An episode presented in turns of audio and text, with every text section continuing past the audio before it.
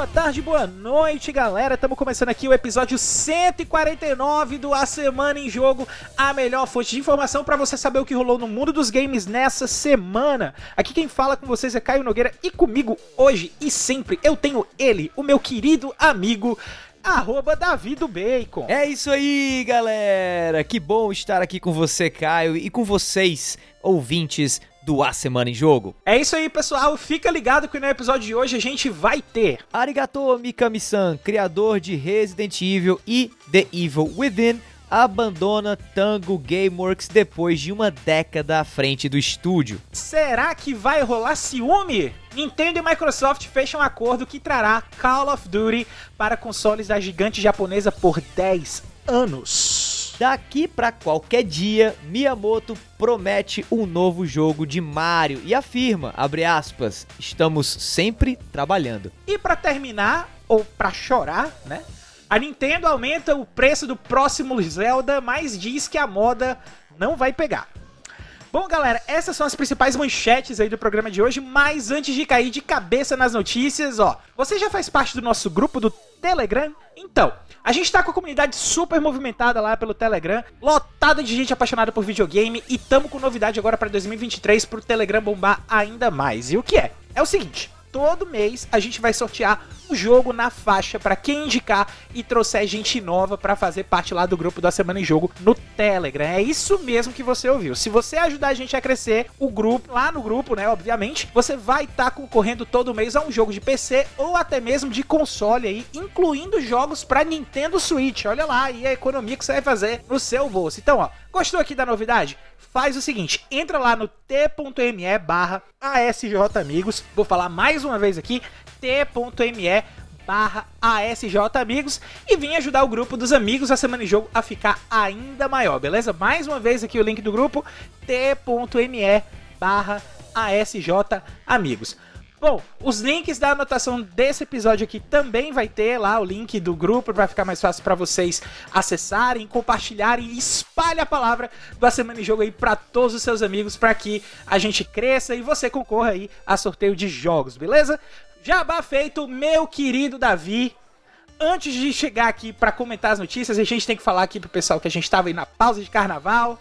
Hum? Né? Não, não que a gente vá curtir a festa necessariamente em si, mas eu sei que todo mundo aqui da Semana de Jogo curte o feriado, né? E? e a gente aproveitou aí esse carnaval para colocar coisa de jogo em dia que eu sei que a equipe inteira jogou aí um pedacinho. Então eu estendo a minha pergunta não só para essa semana, mas pro feriado de carnaval, meu amigo. Como foi aí a sua rotina de jogos nesse período? Olha, então, né, para ser bem honesto, eu não joguei nada no carnaval, mas, mas ainda me mantive dentro do mundo dos games, ainda peço o crédito gamer aí, porque mesmo não tendo jogado nada, eu assisti, na verdade estou ainda assistindo a um documentário fantástico que, olha, eu recomendo a todo mundo, tá? Todo mundo hum. que curte videogame tem que assistir a esse documentário.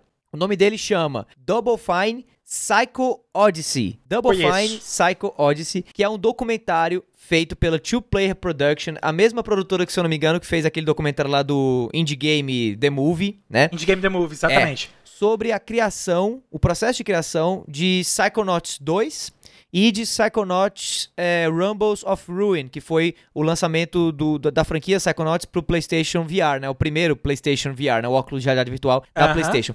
Esse, até onde eu sei, esse documentário, ele tinha sido disponibilizado apenas para aqueles que tinham é, apoiado né, o financiamento coletivo do, do jogo, do Psychonauts 2, mas recentemente a Double Fine liberou todos os episódios do documentário na íntegra no YouTube, com legenda e tal. E tá, gente, tá incrível. Tá incrível. Até agora foi o melhor documentário sobre videogame que eu já assisti na minha vida. E digo mais, eu acho que foi a melhor é, peça tá? artística, documental sobre videogame que eu vi até agora. E é que eu já li os dois livros do Jason Schreier, né, o, o criador de Sangue, Suor e Pixels, tá? Uhum. Mas nunca vi algo tão assim, digamos, mostrando os bastidores do processo de criação de um jogo como esse documentário. Então, se você que está ouvindo aí o podcast curte videogame e curte saber como o videogame é feito, tem que assistir esse documentário chamado Psych Odyssey tá? Dentro do canal da Double Fine, né? A mesma criadora do é, da franquia Psychonauts, Brutal Legends, enfim, vários Stacking, vários outros jogos, Headlander, uhum. vários outros jogos aí famosos. É a empresa do Tim Schafer, né? Que inclusive é. há pouco tempo foi comprada pela, pela Microsoft, né?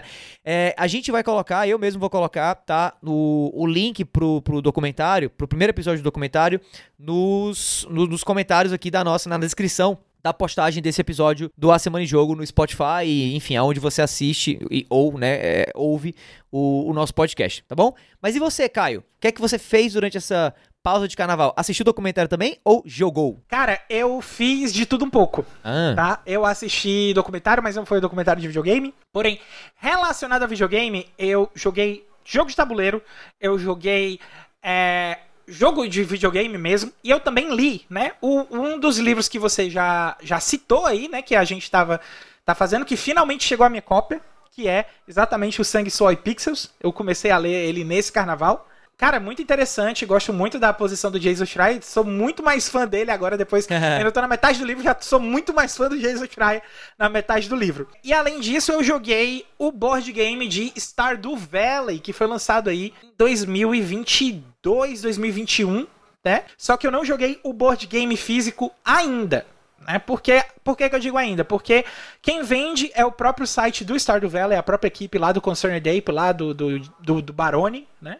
E Eric Baroni, se eu não me engano, né? O nome do cara que é, criou. Acho que é. E o jogo tá esgotado, esgota muito rápido, e eles só enviam para os Estados Unidos. Então, eu estou com um problema. Porque eu quero comprar o jogo físico e o site oficial vende a 55 dólares, Ai. que é um preço até que eu acho até um pouquinho razoável para um jogo de tabuleiro. Né? E, e, tipo, a caixa pesa 2 quilos, então é, é, muita coisa que tem dentro do jogo. Mas se eu for comprar ele em sites que não é o site oficial, eu não compro ele por menos de 170 dólares. Oh! É, é desse jeito. Mas aí a gente tem uma coisinha aqui no computador maravilhosa chamada Tabletop Simulator, que tem uma galera lá que já portou o jogo pro Tabletop Simulator, legal, eu já joguei legal. lá, já, inclusive, enquanto eu tô gravando, tem colega meu mandando mensagem aqui no Telegram, Caio, vamos jogar Estado Velho. Então, eu tô aqui gravando, mas depois eu vou ver aqui se eu vou jogar um pedaço com o pessoal, só se der tempo, porque ainda tem outras coisas para fazer. Em termos de videogame, eu joguei um joguinho do Nintendo Switch agora. O jogo saiu agora pro Nintendo Switch. Né? E são duas irmãs que são caçadoras de demônio. Ele tem uma vibe muito pegada de Castlevania, só que é bem diferente assim, porque é, elas são caçadoras de demônio que são bem poderosas e tal. Grim Guardians, Demon Purge. Exatamente. Isso, isso mesmo, isso mesmo. É Green Guardians Demon Purge. É, elas são. E, e, como eu tava dizendo, né? Elas são, elas são duas irmãs bem, bem poderosas e tal. Uma é bem interessante a forma que ela usa para atacar, porque ela faz uns origamis e ataca com o origami. O origami dela ganha forma real, então ela usa uma espada que vira foice, que vira lança e essas coisas. E a outra usa uma mini metralhadora. Então, ela vai meter bala no zumbi e tal, e, e você fica trocando de uma para outra, ou se você tiver um colega para jogar com você, você joga com as duas simultaneamente, um ajudando o outro, numa pegada muito Castlevania, daqueles, daqueles 2D, Metroidvania, meio estilo Symphony of the Night ali. Então, é um prato cheio para quem gosta de, de, de jogos assim de exploração Metroidvania.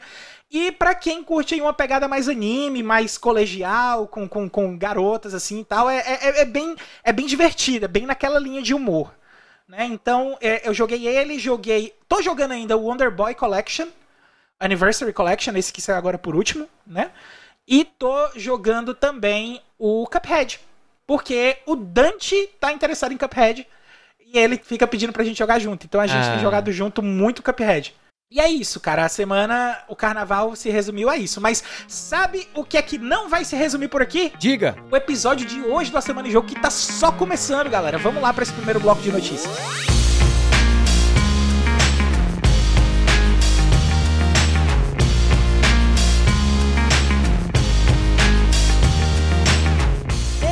Beleza, pessoal? Começando o nosso primeiro bloco de notícias aqui com uma notícia, eu diria até um tanto triste aqui para quem gosta sim, de game design, quem gosta de jogos clássicos, que é a notícia da saída do Shinji Mikami da Tango Gameworks. Após 12 anos, Shinji Mikami deixa a Tango Gameworks. Notícia aí do João Paz para a IGN Brasil, que é a notícia que a gente vai fazer a leitura rapidinha dela aqui agora.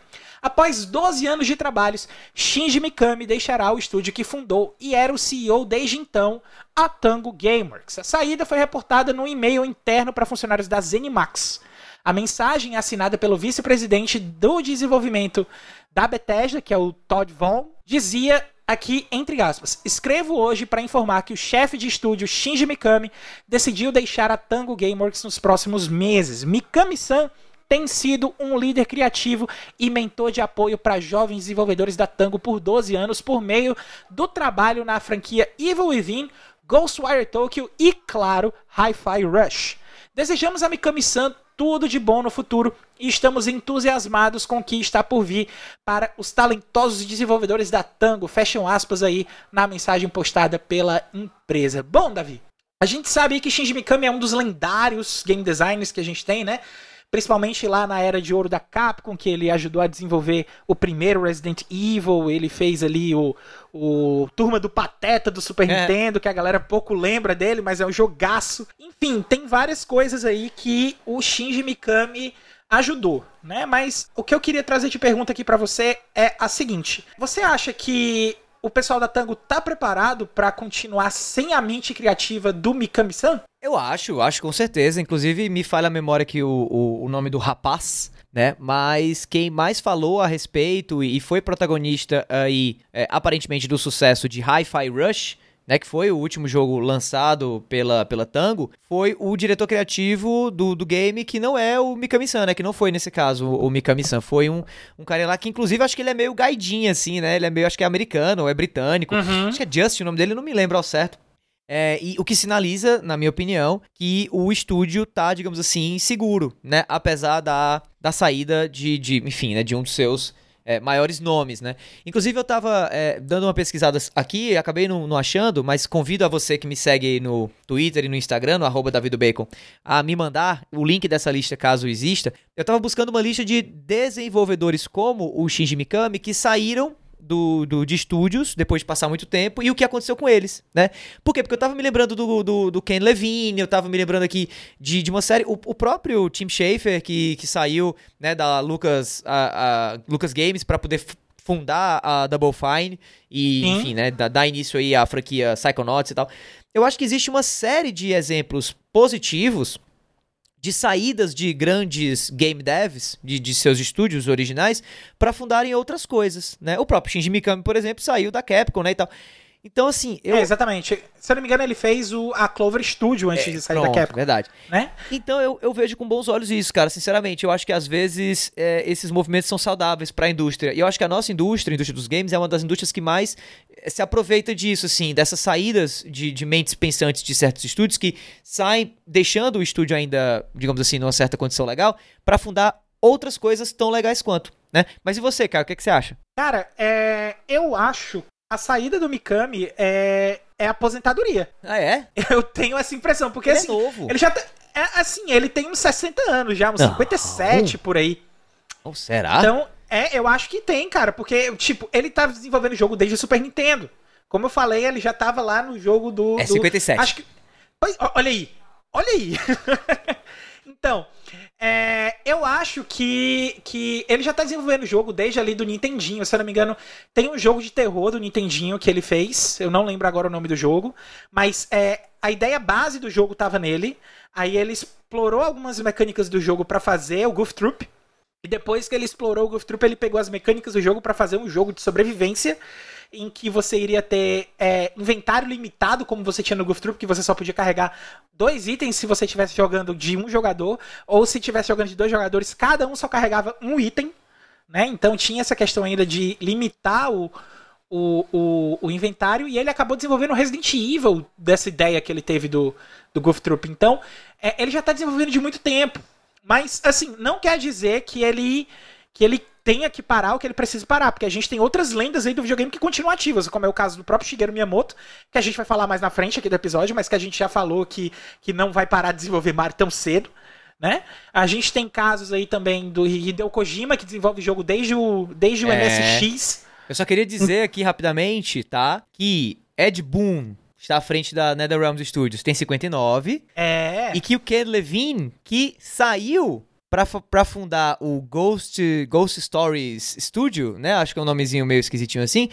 Tem 56, viu, meu amigo? É, então, verdade. Alto é verdade. Alto Pode ser que não seja aposentadoria ainda. Vamos ver. Tá muito cedo ainda pra gente declarar que é aposentadoria mesmo. Tem que aguardar os próximos episódios. Mas assim, já como a gente já tava apontando aqui, já é histórico do Mikami sair para fazer coisas novas, porque ele é uma mente muito criativa. Então, a gente sabe que essas pessoas que têm essa tendência muito criativa não gostam de ficar muito tempo no mesmo canto. Né? Então, vamos ver se o Mikami vai fazer uma, vai trazer uma novidade. Já aguardo ansioso aí pelas próximas novidades do Mikami. Das outras vezes que ele saiu, ele já só criou coisa boa. É, quando ele saiu da Capcom, ele criou a Clover Studio, que é responsável por God Hand, responsável por Okami, responsável por Beautiful Joe. Fez muito jogo ainda em parceria com a Capcom, embora seja um pouquinho mais independente, né? Todos esses jogos aí que eu citei foram lançados pela Capcom. E aí ele saiu também da Clover, porque ela acabou virando a Platinum, se eu não me engano, teve um negócio assim. É, e aí ele fez a Tango Gameworks e fez o Evil Within. Saiu agora com Hi-Fi Rush, que é um jogo que está muito bem conceituado, o pessoal está falando muito bem dele. Então, a gente pode esperar coisas grandes aí do Shinji Mikami. É, então vamos, vamos ver no que é que vai dar. Torço muito aí pelo Shinji Mikami. Se ele quiser se aposentar, tem uma lista de jogos brilhante lançada. Mas se ele ainda tiver aquele leão no peito rugindo É. para fazer mais jogo, então vai lá, cara, deixa esse leão pra fora, bota esse rugido aí pra fora e deixa o jogo sair que a gente vai curtir do mesmo jeito, beleza? Ah, uma coisa aí que a gente também vai curtir, eu tenho certeza, principalmente os jogadores de Nintendo Switch vai curtir- vão curtir muito, é talvez aí o pesadelo da Sony, que é essa notícia aqui. Nintendo e Microsoft fecham um acordo que trará Call of Duty para consoles Nintendo por 10 anos. Notícia aí do Daniel Morbi para Nintendo Blast. Vou fazer a leitura rápida da notícia aqui também. O presidente da Microsoft, Brad Smith, publicou em seu Twitter nesta terça-feira que a empresa oficialmente fechou um acordo com a Nintendo para trazer jogos da série Call of Duty a consoles da Big N por um prazo de 10 anos. Tal negociação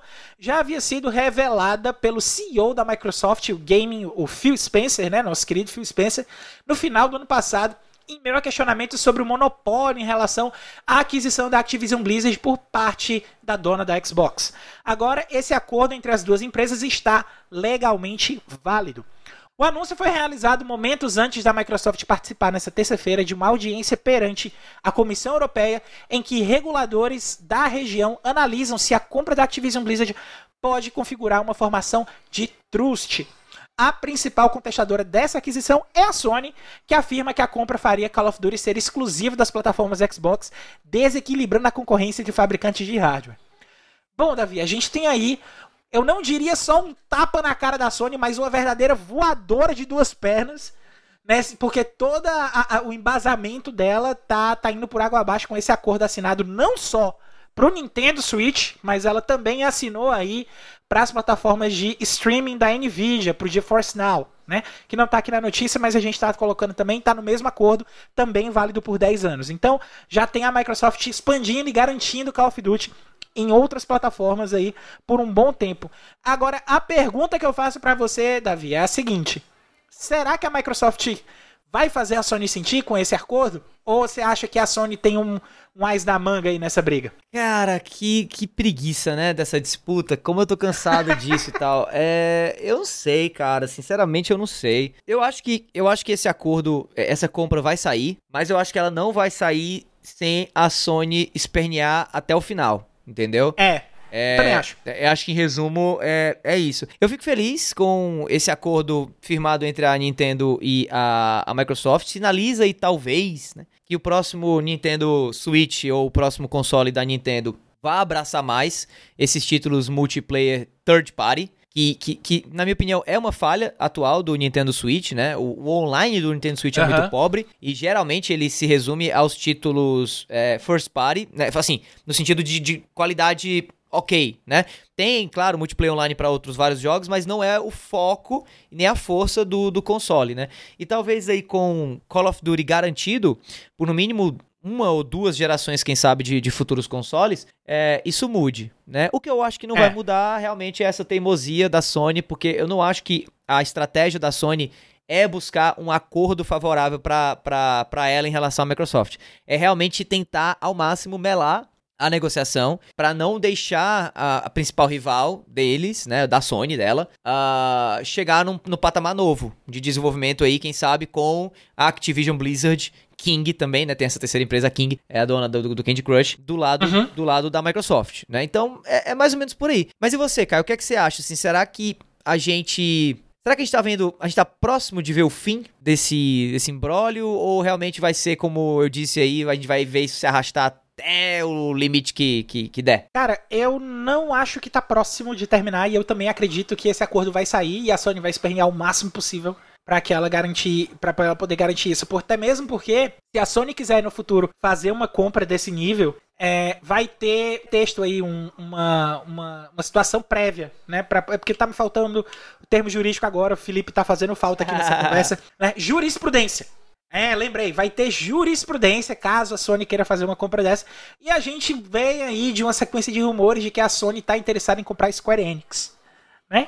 Então, é, pode ser o caso aí dela querer realmente espernear o máximo possível para poder realmente melar, tentar melar a compra o máximo possível.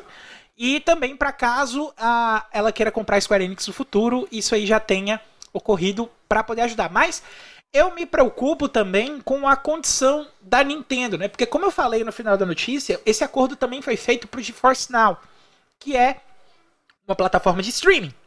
E a gente sabe que tem alguns jogos de Nintendo Switch que funcionam via streaming, como é o caso aí do Kingdom Hearts, como é o caso do Resident Evil, acho que tem o Resident Evil Village no Switch que funciona pro streaming também, eu não tenho certeza.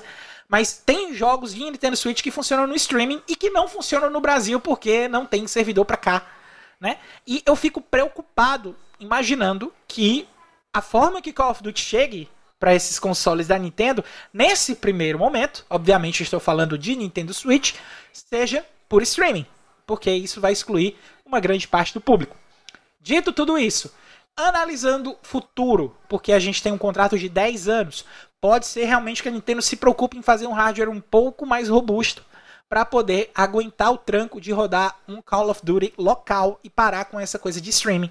Uma vez que a gente já sabe que tem alguns consoles aí que podem trazer um certo sucesso, é, como é o caso do Steam Deck, que é um PC portátil que funciona muito bem. Então já tem uma condição de a gente estruturar uma tecnologia para poder fazer com que os jogos rodem nativamente. Torço aí para que o acordo dê certo, para que a Nintendo traga mais frutos, traga mais jogadores aí para para player base dela com Call of Duty e para mostrar pra Sony que ela para de chororô, porque pelo é. amor de Deus, tá ridículo isso já também, né? Então, é isso, meu amigo. Parando aqui de chororô com o final do primeiro bloco de notícias também. Vamos agora se organizar, limpar aqui os olhos para quem tá chorando. E vamos nessa agora pro segundo bloco de notícias que vai começar depois dessa transição.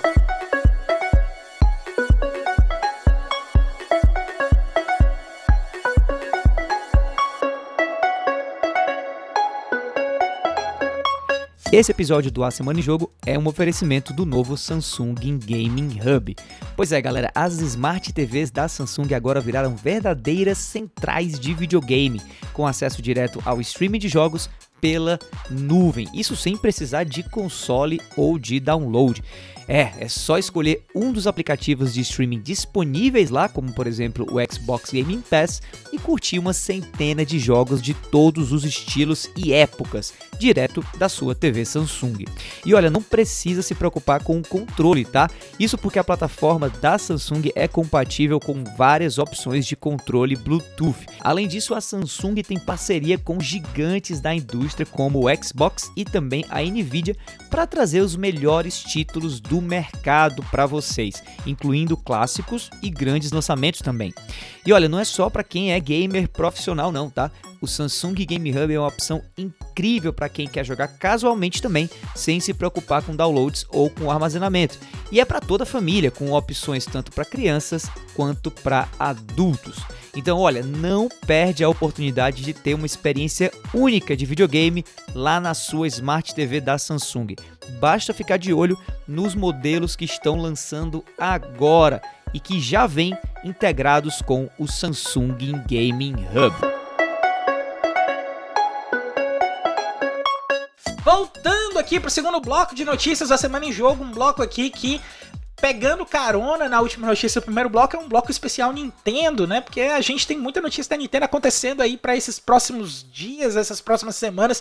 Tem muita coisa envolvendo o Nintendo Switch que a gente tá meio empolgado, né? E, a, e teve muita notícia também envolvendo desenvolvimento, futuro do, da Nintendo e dos investimentos dela em jogos. Né? E a gente está falando aqui, obviamente, da notícia em que o Miyamoto comenta sobre a produção do novo jogo do Mario. A notícia é a seguinte: Miyamoto sobre produção de novo jogo de Mario, abre aspas, estamos sempre trabalhando.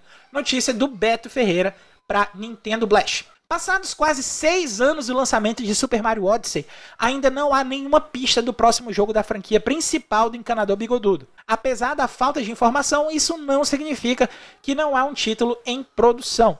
Quem garante é o próprio criador do personagem Shigeru Miyamoto, que concedeu diversas entrevistas por ocasião da inauguração do parque Super Nintendo World na Universal Studios Hollywood dos Estados Unidos. Miyamoto disse à IGN, abre aspas aqui para o Miyamoto. Nós estamos sempre trabalhando em um novo jogo do Mario. Então, quando chegar o momento em que possamos compartilhar informações, certamente o faremos. O último grande conteúdo inédito da franquia foi lançado aí em 2021, para quem não lembra, que foi exatamente o Super Mario 3D World mais Bowser's Fury, que foi lançado aí para o Nintendo Switch. O Super Mario 3D World, no caso, é, relançamento do jogo, porque ele tinha sido lançado no Wii U, foi lançado agora no Switch, mas ele teve conteúdo novo, principalmente aí com essa parte do Bowser's Fury, que inclusive tem review do Davi, tem todo o comentário do Davi lá no nosso site aqui, lá no Povo também, então qualquer coisa vocês podem dar uma olhada lá nas impressões que ele teve do Bowser's Fury.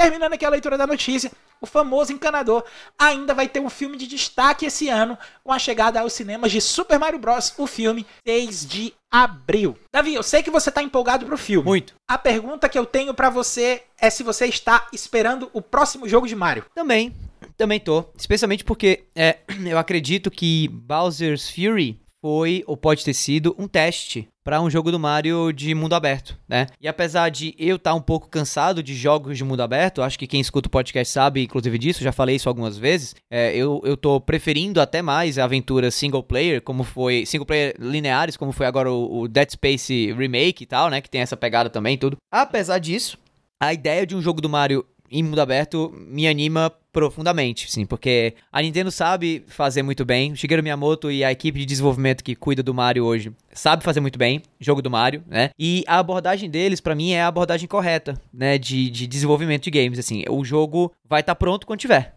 né? Claro, não dá para fazer isso com toda a empresa, né? A gente tá falando da Nintendo e da propriedade intelectual mais valiosa dos caras, então é óbvio que não dá para apressar, né? Para se criar um jogo do Mario é o mais próximo da perfeição possível, mas tudo isso me anima muito por, pelo jogo, assim como eu tô mega animado pelo filme e também mega animado em um dia visitar o parque, né? Porque, poxa, tudo que eu ouço a respeito do parque tem sido bastante positivo. O parque é bem pequeno lá na Universal de, de Orlando, mas tudo que eu escuto é positivo, é legal, é bacana e eu tô doido para poder fazer parte dessa experiência e tô doido para viver nesse mundo onde Super Mario vai ser algo assim que vai romper, né, os muros do, do, do, universo dos games, né? Eu tô mega ansioso por esse filme também e eu acho que a gente tá de frente aí de uma de um novo capítulo no, no na, indústria, na indústria dos games, né? Onde os games é, vão ganhar de fato o destaque merecido em outras mídias como já deveria ter ganho, né? A própria série do The Last of Us aí né? é uma prova disso, assim como o filme do Sonic também. Mas e você, Caio? O que, é que você acha dessa notícia? Cara, é, eu fico meio que ansioso, porque eu gostei muito de Super Mario Odyssey. Joguei também o Bowser's Fury. E acho que realmente tem muita coisa experimental ali. Né? Eu acho que não sei se a Nintendo vai realmente seguir no próximo jogo do Mario com essa pegada open world, mas seria bem interessante ver a forma que ele estrutura ali o, o, Odyssey pro Bowser's Fury, porque o Odyssey, embora ele tenha aquele espaço aberto do mundo que o Mario está visitando, uhum. ele não é bem um open world porque eles são várias seções, né? Cada mundo funciona como uma seção de mundo aberto. E a gente não tem uma coisa unificada pro jogo inteiro. O Bowser's Fury, já pelo fato dele limitar o escopo do jogo para aquela ilhazinha onde o Bowser tá, tá dominado e a gente tá com o Bowser Jr. para poder é, é, é, livrar o Bowser daquela energia negativa, é, acaba que faz com que toda a, a, ação aconteça dentro da ilha e que a transição seja mais natural, porque a ilha tem vários pontos, tem a parte congelada, tem a parte da praia, tem a parte da montanha. Então, é, acaba que a navegação para ela é uma coisa única, diferente do, do, do Odyssey, que a gente tem que pegar a nave para poder ir para esses locais diferentes assim. Mas é, realmente eu acho que o Bowser's Fury é um bom experimento. É, não sei realmente se a Nintendo ainda está interessada em seguir isso, porque é, ela, eu acho que foi ela quem começou a lidar com essas experiências de mundo aberto com o Breath of the Wild, coisa que, que redefiniu o, o, o gênero de mundo aberto, até a gente chegar em exemplos como Elden Ring e agora o Tears of the Kingdom, que vai sair também agora em maio, né? Mas eu acho que é, eu não sei se Mario vai pegar essa levada, não. Eu acho que o que o Miyamoto lançar, o que a Nintendo se interessar em lançar e achar que tá válido, é. tá ok, isso aí que vai pro mercado, eu acho que vai vender muito porque é Mario e Mario vende. Ato. Né? Então a gente. Basta a gente aqui só esperar. Enquanto a gente está esperando, a gente também vai economizando aí, porque provavelmente o próximo jogo de Super Mario também vai vir mais caro do que os lançamentos que estão vindo, principalmente depois dessa notícia que a gente tem aqui de que a Nintendo diz que 70 dólares, eu vou ler de novo, Nintendo diz que 70 dólares de Zelda não será padrão para outros lançamentos, tá? Uma notícia aqui do Outer Space que eu vou dar uma lida aqui para vocês. A Nintendo afirmou que os 69,99 dólares de The Legend of Zelda Tears of the Kingdom não será o novo padrão para os lançamentos do Switch daqui para frente.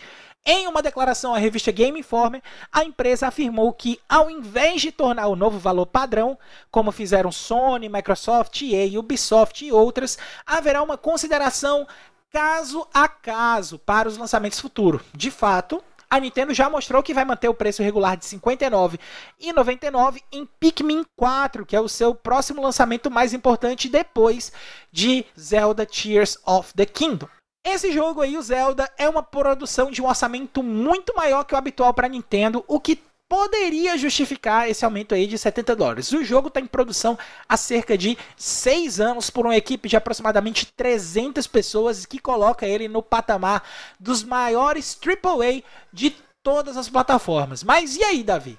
Você está preparado aí para começar a gastar mais de 60 dólares em jogos importantíssimos para Nintendo, como é o caso de Zelda, como vai ser o caso de Mario, talvez aí um Metroid Prime 4 quando chegar aí também, que tá super hypado. Como é que você se sente aí a, a, com esse aumento de preço? Eu me sinto pobre, né?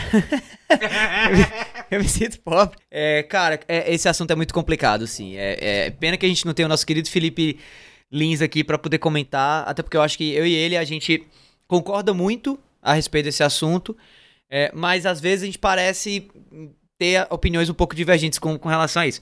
O Felipe move muito à frente a ideia da nacionalização dos jogos, né? Como do preço dos jogos, como faz o caso aí a, a, a, a Valve, né? Na Steam e tal. Ao mesmo tempo que eu não discordo, eu acho que é um movimento maravilhoso, certo? Pró-consumidor, tem que ser isso mesmo e tal.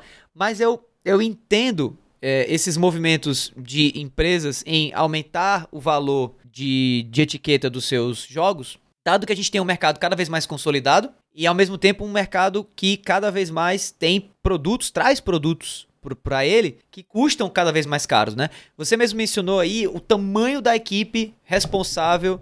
É, isso é um tamanho médio até para um título AAA. Você tem é, equipes de desenvolvimento com números maiores, inclusive, de, de uhum. funcionários. É, criar jogo é bem sabido por qualquer obra que você leia ou consuma a respeito do, do assunto, tem se tornado cada vez mais caro, tem se tornado cada vez mais oneroso. A gente está num mercado realmente cada vez mais complicado, com inflação e, e, e outro, outras variáveis aí agindo. Eu acho que criador de games, assim, desenvolvedor, designer tal, tem que ganhar mais, tem que ter mais. Também acho. Pois é. Também acho. Tem que ter mais é, apoio, mais é, benefício. Então, assim, é uma indústria que, assim como a indústria do cinema, ela vem se consolidando, ela vem se desenvolvendo. E é natural que o produto que ela forneça acabe se tornando cada vez mais caro por inúmeros fatores, tanto externos quanto internos. Então, assim, é um lamento muito grande que eu, que eu tenho, óbvio. Eu não acho legal o jogo do Zelda uhum. tá cada vez mais caro. E eu não acho legal nenhum jogo tá cada vez mais caro. Mas eu, não, eu não consigo não entender, sabe? Que isso é, é, é parte do, do jogo. Eu acho que o que a gente tem que buscar realmente é, não só né, ir atrás de ganhar mais dinheiro, né, mas também buscar é, de alguma maneira, melhorar a situação econômica do nosso país em relação a de onde vêm esses jogos. Ou, melhor ainda, valorizar a cena nacional, né? Que vai sempre hum? trazer jogos com uma proposta financeira mais agradável, né? Mais, digamos Com assim. certeza. Né? Será que não está na hora da gente começar a buscar o nosso Mario, o nosso Zelda, né? Para não ficar dependendo tanto assim de títulos que, infelizmente, entre aspas, acabam vindo importados porque são criados fora do país, né? Por conta de indústrias mais bem desenvolvidas que a nossa? Não sei. É, é, é, um assunto complicado, sabe? Por isso que eu digo que ao mesmo tempo que eu concordo, eu discordo em relação a, a, a, a todo mundo que comenta a respeito de, disso, né?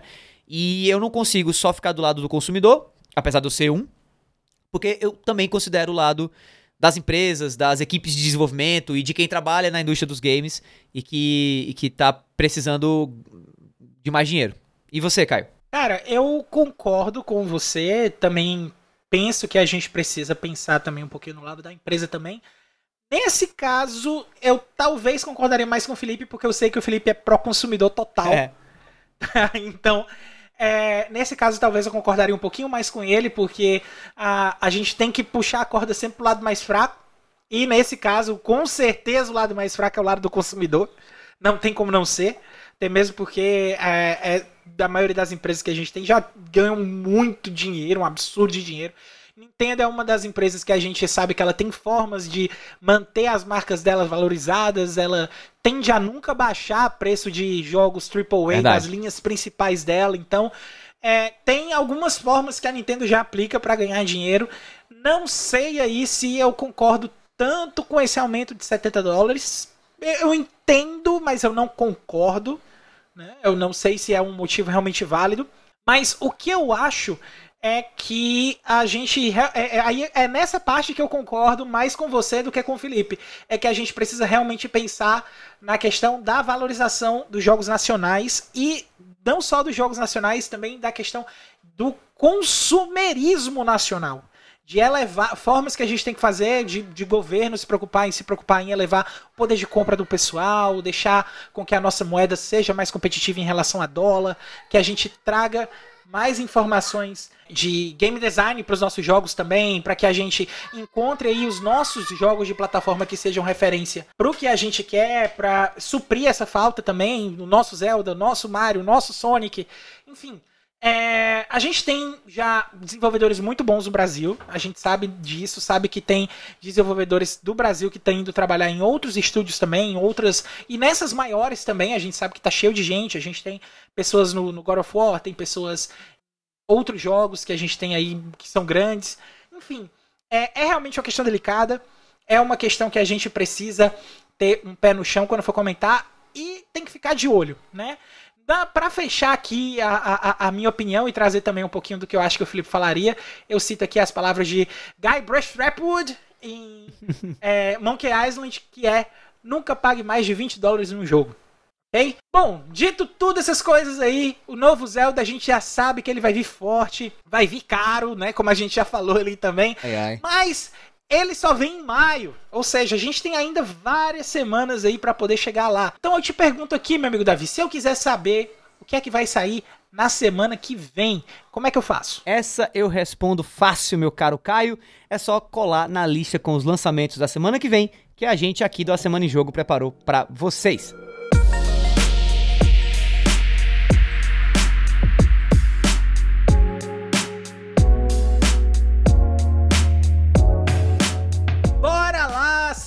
Semana de 27 de fevereiro a 5 de março, meus amigos, fevereiro já acabou. A gente já tá no terceiro mês do ano, o ano tá voando. Loucura. E além desse voo inteiro, a gente traz aqui cinco lançamentos que a gente está destacando aqui para comentar com vocês. O primeiro é Clive and Ranch, um joguinho de plataforma aí, um joguinho, o jogo do coelho, né, que o pessoal tá chamando aí de jogo do coelho, inclusive até um abraço aí pro nosso amigo Rodrigo Coelho que tava fazendo live do jogo, o pessoal tava falando, olha, o coelho tá jogando o jogo do coelho, uhum. né, fazendo Então, vai lançar aí para PlayStation 5, Nintendo Switch e PC.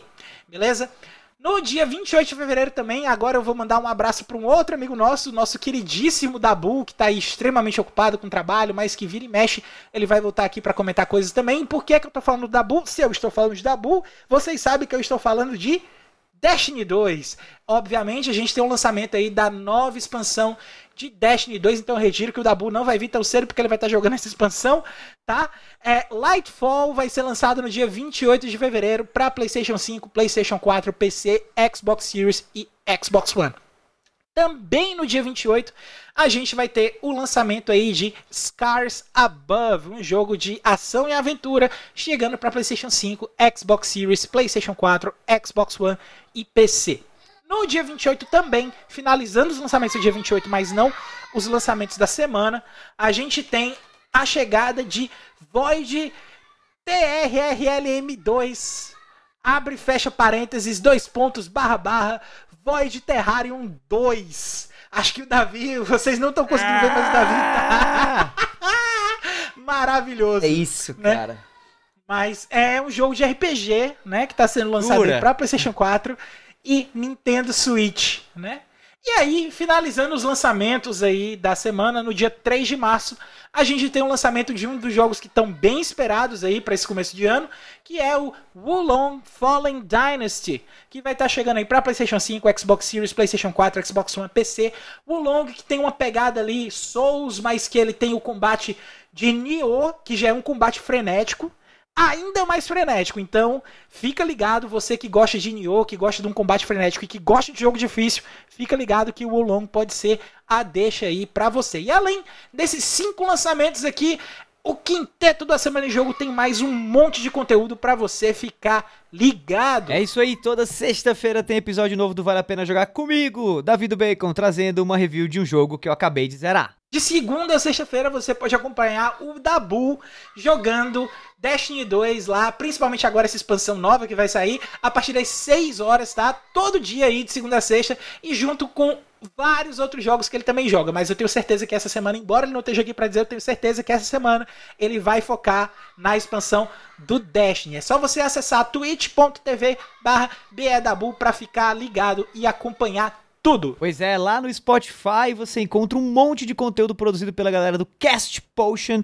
o podcast com aquele já conhecido papo catedrático que você sabe, né, que é sobre videogames. E você também pode acompanhar mensalmente todas as lives, podcasts e todas as produções do Lee lá em conjunto com a galera do Memória Random. Você busca por Memória Random, tá com M de Memória RAM, no seu agregador de podcast favorito, na Twitch e no YouTube também.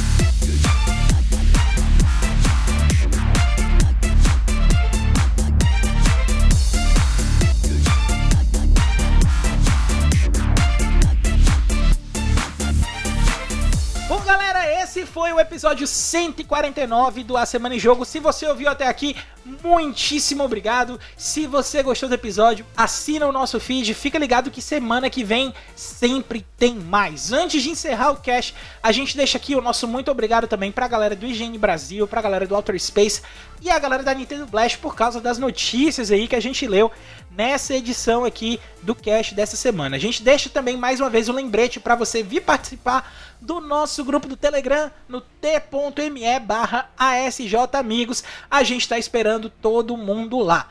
E para finalizar, que tal seguir a gente nas nossas redes sociais? Eu tô no Instagram e no Twitter, no arroba davidobacon. E você me encontra no Twitter com arroba foi o Caio, beleza, galera? É isso aí, a gente vai encerrando a semana em jogo dessa semana aqui. Eu sou o Caio, rima não tem. A gente se vê na semana que vem, beleza? Um abraço e falou! Tchau!